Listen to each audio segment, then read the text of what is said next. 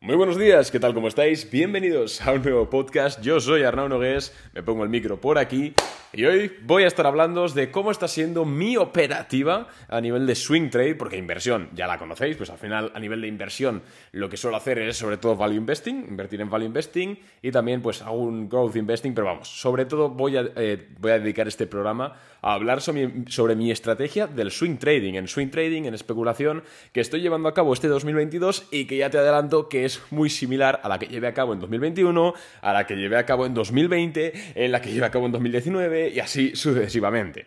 Pero bueno, antes de empezar con el, con el episodio, quiero decirte que puedes valorarlo con 5 estrellitas tanto en Spotify como en, en Apple Podcast.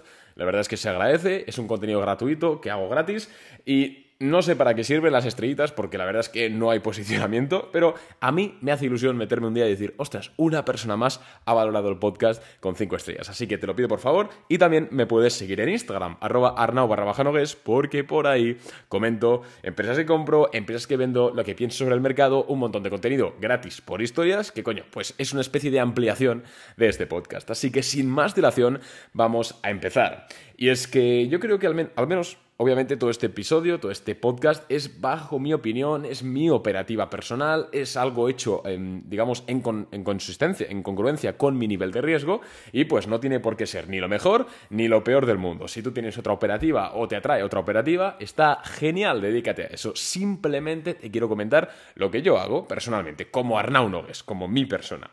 Yo tengo una, una estrategia de swing trading, sí, digamos estrategia, aunque suena un poco rara la palabra, Em, que obviamente he ido depurando con los años. Es decir, ya llevo muchos años en el tema de la bolsa, en el tema del swing, de especulación, etcétera. Para que te hagas una idea, eh, hace ya tres años que empecé este podcast, hace ya tres años que hablo de bolsa en Spotify, o sea, en podcast. Imagínate lo que hace desde que empecé. Y ya ni te digo de, cuando hacía paper trading y estaba aprendiendo. O sea, hace un montón de años ya. Eh, entonces eh, he ido depurando obviamente mi estrategia con el tiempo. Obviamente, pues lo que funcionaba también depende también del ciclo de mercado, ¿no? No era igual de agresivo en 2020 que ahora. Esto se entiende.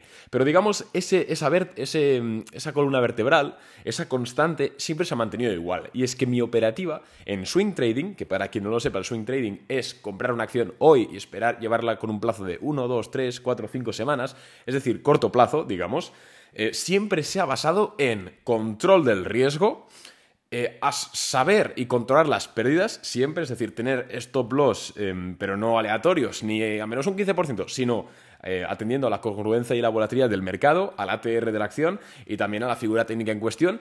Y también se ha basado en ser em, rentable en el largo plazo. Esto es muy importante. Por ello, la verdad es que es un sistema, de, digamos, de, especulación bastante simple, bastante simplificado. Em, verás, eh, sobre todo en redes sociales, que hay gente con 15 pantallas mirando que si el RSI, que si el ATR, que si el MACD, que el volumen, perfil de volumen, el parabólico SAR, etc.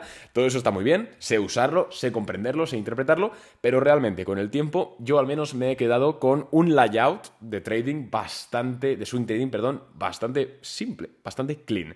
Yo empleo el gráfico, empleo figuras chartistas, es algo que me gusta, pues caps and handle, eh, roturas de máximos con volumen, eh, bueno, cuñas, etc. Es algo que realmente me gusta y creo que al menos me ha funcionado bien todos estos años que llevo y sigue funcionando y seguirá funcionando porque es una profecía autocumplida. Ya hablamos de eso en otro podcast.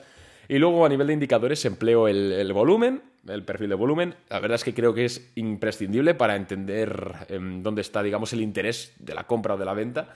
Y también empleo el RSI para saber, em, digamos, si la acción se encuentra en una zona de sobrecompra o sobreventa, tampoco es más allá.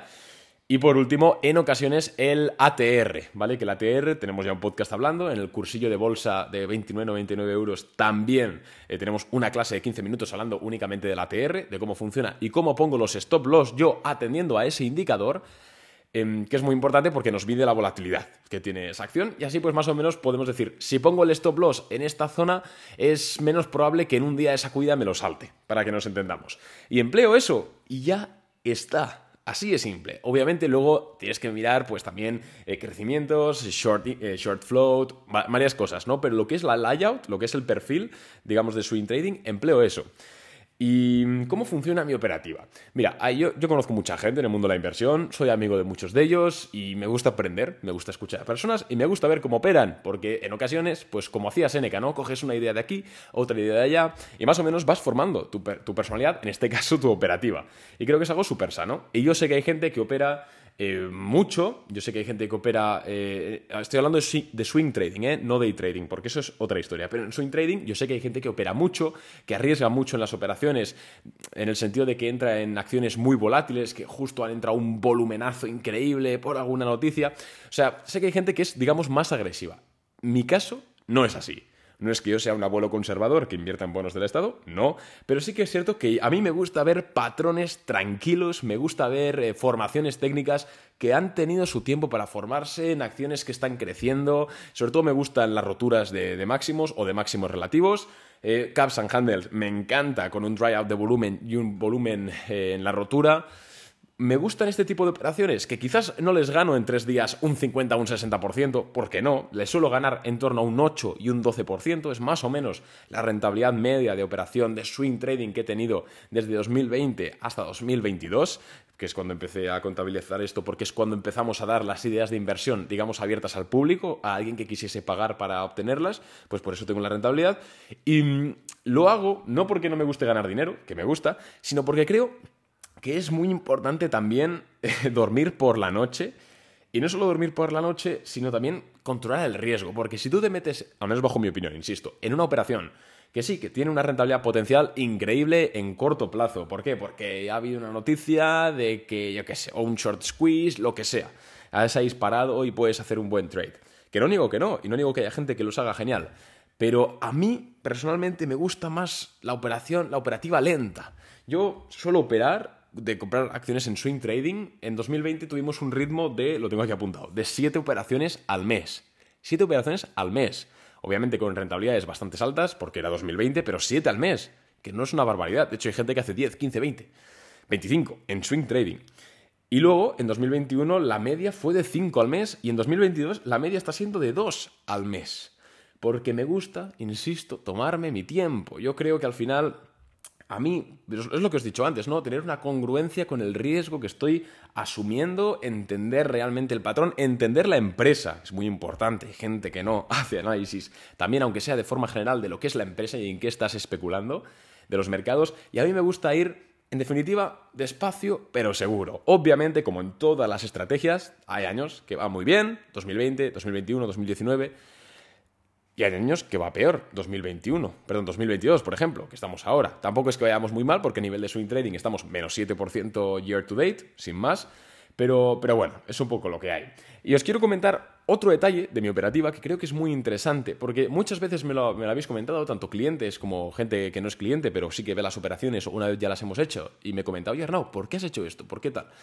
Y es porque en ocasiones no dejamos, eh, no, hacemos, no ponemos stops holgados para dejar correr una posición. Y es que esto sobre todo viene debido porque alrededor de febrero en Boring Capital sí que mandamos varias ideas de inversión de empresas relacionadas con el tema de lo que vendría siendo petróleo y este tipo de empresas, ¿vale? Que de hecho están muy revalorizadas.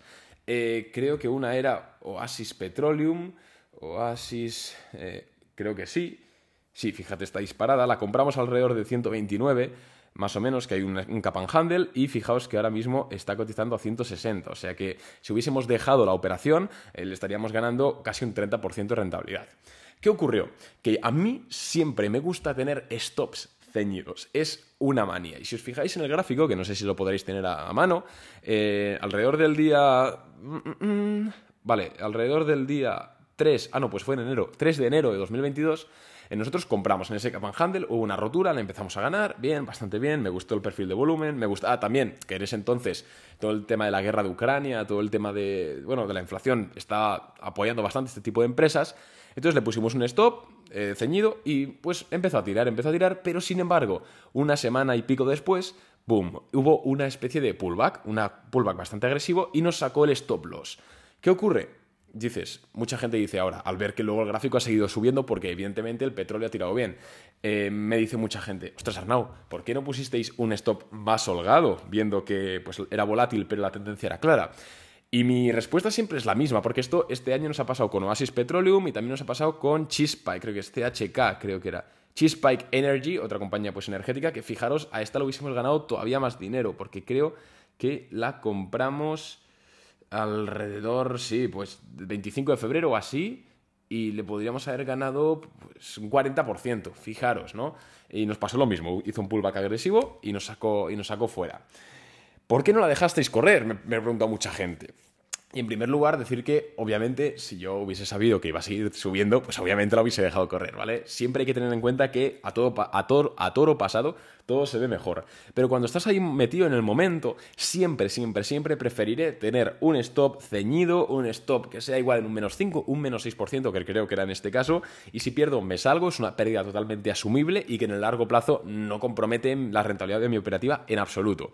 En ocasiones te pasará esto, que la cotización siga subiendo una barbaridad. Y sí, obviamente podríamos haber vuelto a entrar, se podrían haber hecho muchas cosas, no somos perfectos, no soy perfecto y jamás seré perfecto. Pero sí que es cierto que eh, mi operativa de tener un stop claro y si pasa de aquí fuera y me da igual, me ha ayudado muchas veces a no quebrar mi cuenta y la de mis clientes. Por ejemplo, IQIGI, no sé si sabéis qué empresa es, ticker IQ, es una empresa creo que de streaming china a ver, eh, Online Entertainment, sí, en China, la compramos, si tenéis el gráfico a mano, este, este es bastante interesante, la compramos alrededor de eh, marzo de 2021, ¿vale? Cuando estaba haciendo eh, multiple top y, bueno, hubo bastante entrada de volumen y dijimos, ostras, vamos a comprar porque, bueno, un multiple top, bueno, en definitiva era una empresa que crecía, molaba, me gustaba bastante. ¿Qué ocurrió? Ocurrió exactamente lo mismo. Compramos, subió un poquito y empezó a recortar, pero un poquito, un pequeño pullback. Os estoy hablando del día 11 de, marzo. Eh, sí, ¿no? Sí, os estoy hablando del día 11 de marzo, ¿vale? Por si podéis mirar el gráfico. Hizo una especie de pullback y nos sacó ahí. A la semana siguiente la acción volvió a subir, volvió a subir incluso superando el punto en el cual nosotros inicialmente la habíamos comprado, pero el día 24 de marzo la acción se desplomó en un día exactamente un 21%. Al día siguiente un 33% y al día siguiente un 47%. En tres días perdió un 50% de su valor. Y siguió cayendo, siguió cayendo, hasta, bueno, ahora ya está fatal, ahora está pues prácticamente un 90 y pico por ciento de caída. ¿Qué ocurre? Que si yo no tuviese esta manía, digamos, de tener stops ceñidos y ser muy, muy jodido con los stops, es decir, ser muy eh, obsesivo con los stops, eh, lo que hubiese pasado es que ni Cuilli hubiésemos perdido, porque además abrió en gap a la baja, hubiésemos perdido en tres días un 50% del capital. Y eso para cualquier operativa de swing trading, para cualquier persona que haga gestión de riesgo, sabe que es absolutamente insostenible, eso es imposible. En una empresa cuando inviertes a largo plazo, pues se puede aguantar dependiendo, ¿no? Ese, ese drawdown. Pero en swing trading, no. O sea, eso te quiebra. Sin embargo, como tenía esta manía de hacer esto, pues nos salvamos ahí. Y claro, ahora me dices, ostras Arnau, es que si, jugases con stops más holgados o si hicieses stops dinámicos o no le pusieses stops al principio, eh, hubieses ganado más dinero en estas empresas que compraste en febrero petroleras. Yo te diría, sí, muy bien, pero es que en 2021 hubiese quebrado ya, en, marzo. Y Cuillo os pongo un ejemplo porque es de los más claros. Pero también nos pasó con New, no sé si sabéis qué empresa es, es una de motos eléctricas. Em, nosotros compramos en New en, 2000, en febrero de 2021 la compramos a en 52 dólares, en máximos históricos. ¿Por qué? Pues porque era una rotura de una caja de Darvas, bueno, me gustaba bastante, volumen, bueno, una rotura de caja de Darvas, perfecto, perfecto, ¿no? La, compramos y sin embargo, al día siguiente o a los, dos, a los pocos días nos saltó el stop. Le perdimos creo que un 6, un 7%, algo totalmente normal. ¿Qué ocurre? Pues que esa cotización, a día de hoy, desde aquel punto, se bueno, digamos que en la siguiente semana se desplomó un 40% y a día de hoy se ha desplomado más de un 96%. Volvemos a lo mismo. ¿Qué merece más la pena? ¿Sufrir un poco este año porque hemos dejado de ganar dinero o podríamos haber ganado mucho dinero en varias posiciones? ¿O sufrir eh, con este tipo de, operaciones en las cuales podríamos haber perdido el 50% del valor de una operación de swing, insisto, porque si tú inviertes, al final tienes muy claro el valor intrínseco de una acción, o deberías tenerlo muy claro. Entonces, que te haga un drawdown, por ejemplo, Facebook, si tú entiendes realmente el negocio y crees que vale más, pues eh, lo puedes aguantar, puedes, entre comillas, holdear. Pero una, una posición de swing en la cual la compras por motivos técnicos prácticamente, si pierdes atractividad técnica, es que la empresa se puede ir a la mierda. Y es lo que le ha pasado a Equigi, lo que le ha pasado a New y lo que le ha pasado a muchas empresas. Entonces, volvemos a eso. yo personalmente siempre prefiero dejar de ganar a perder. Es mi opinión. Así funciona mi operativa y así la he estado compartiendo con los clientes estos últimos tres años. Em, y así lo he estado haciendo siempre y lo seguiré haciendo siempre. Entonces, es un poco cómo estoy operando en 2020. Ya por terminar el podcast, simplemente os digo que obviamente er, estamos operando menos, es decir, estamos menos frecuencia de compra y de venta, es evidente. Em, me gusta también, eh, me gusta la operación lenta, ¿vale? Como lo que dice, ¿no? La, vida lenta, pues a mí me gusta operar lento, ¿vale? Tranquilamente, por ejemplo, la última, em, la última inversión, perdón, perdón, operación que hemos hecho en Boring Capital ha sido eh, ah, no recuerdo el nombre ahora. Mm, mm, mm. Ostras, no recuerdo el nombre, pero la compramos a 63,5 dólares por acción. Una empresa que se dedica al tema de plásticos hace como dos semanas a 63,5 y la hemos vendido a 64,5. Nos ha saltado el stop win porque nos gusta ir subiendo stops nada más se pone en break-even la empresa. Seguramente siga tirando, yo no digo que no, pero me gusta hacer esto, me gusta tener, si se tiene que ganar un 1,3%, se gana un 1,3%, tranquilidad. Me gusta ser lento, me gusta poco a poco, porque sé que en el largo plazo al final mi operativa, ya ha demostrado ser rentable y seguirá siendo rentable. Y además controlo mejor el riesgo, al menos de mi forma personal. Si hago operaciones lentas, pocas operaciones, entendiendo lo que estoy invirtiendo, creo que es algo importante. Que insisto, hay gente que le gusta ir a lo loco y le sale muy bien y gana mucho dinero, está genial, pero no es mi forma de operar. Mi forma de operar es más incluso conectándote dos veces a la semana, obviamente teniendo ya bastante background, ¿no? Pero conectándote dos veces a la semana al broker, tranquilamente, haces tus estudios, tus operaciones, ajustas los stops y tranquilidad. Eso siempre como yo he querido operar y como me ha salido bien. En 2022 estamos sufriendo más, como es evidente, como el 90% de la gente, tampoco hay que dársela de nada, pero Sé que seguramente incluso cerremos 2022 en positivo, pero bueno, me voy a callar. Em, pero así ha funcionado históricamente y creo que seguirá funcionando. Así que nada, esta es mi operativa, así es como estoy operando en 2020, 2022, perdón, joder, qué lío con los años. Un abrazo y espero que te haya gustado. Chao.